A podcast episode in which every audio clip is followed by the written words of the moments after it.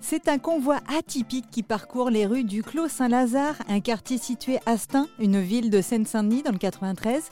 Keter a une mission, ramasser les déchets alimentaires. Mais Keter est un cheval.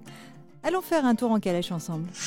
Voilà quelque chose qu'on n'a pas l'habitude de voir dans cette région de la banlieue parisienne, une sorte de roulotte rouge tirée par un cheval magnifique, un cheval de trait prénommé Keter. Keter a décidé de passer sa retraite avec les alchimistes après avoir passé des années à filer un coup de sabot dans les vignes.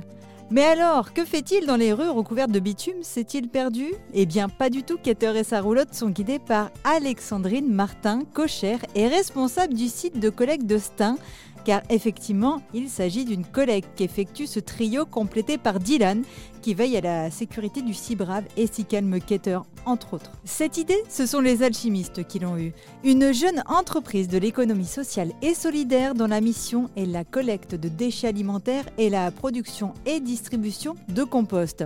La jeune start-up s'est fixé trois objectifs. Le premier étant de réussir à sensibiliser et mobiliser 7 millions de personnes d'ici 2027 sur la protection et régénération des sols. En numéro 2, faire bouger les acteurs privés et publics afin de rendre au sol les plus de 10 000 tonnes de déchets alimentaires, ce qui paraît plus logique que de les brûler par exemple. Et puis pour finir, troisième objectif, impliquer davantage les urbains dans la préservation des sols en ville et en zone agricole. Voilà pourquoi cette drôle de roulotte arpente les rues du quartier de la ville de Stein, afin de récupérer les déchets auprès de certains professionnels ou collectivités.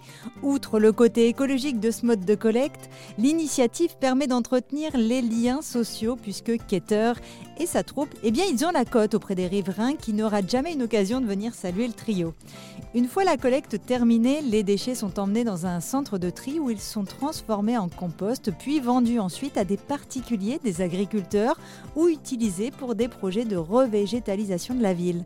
On peut dire que le but numéro un, qui est de sensibiliser le plus de monde possible, est plutôt bien parti grâce à ce ramassage original et la visibilité que cela procure au projet, qui pourrait peut-être même se démocratiser dans d'autres villes de France d'ici 2027.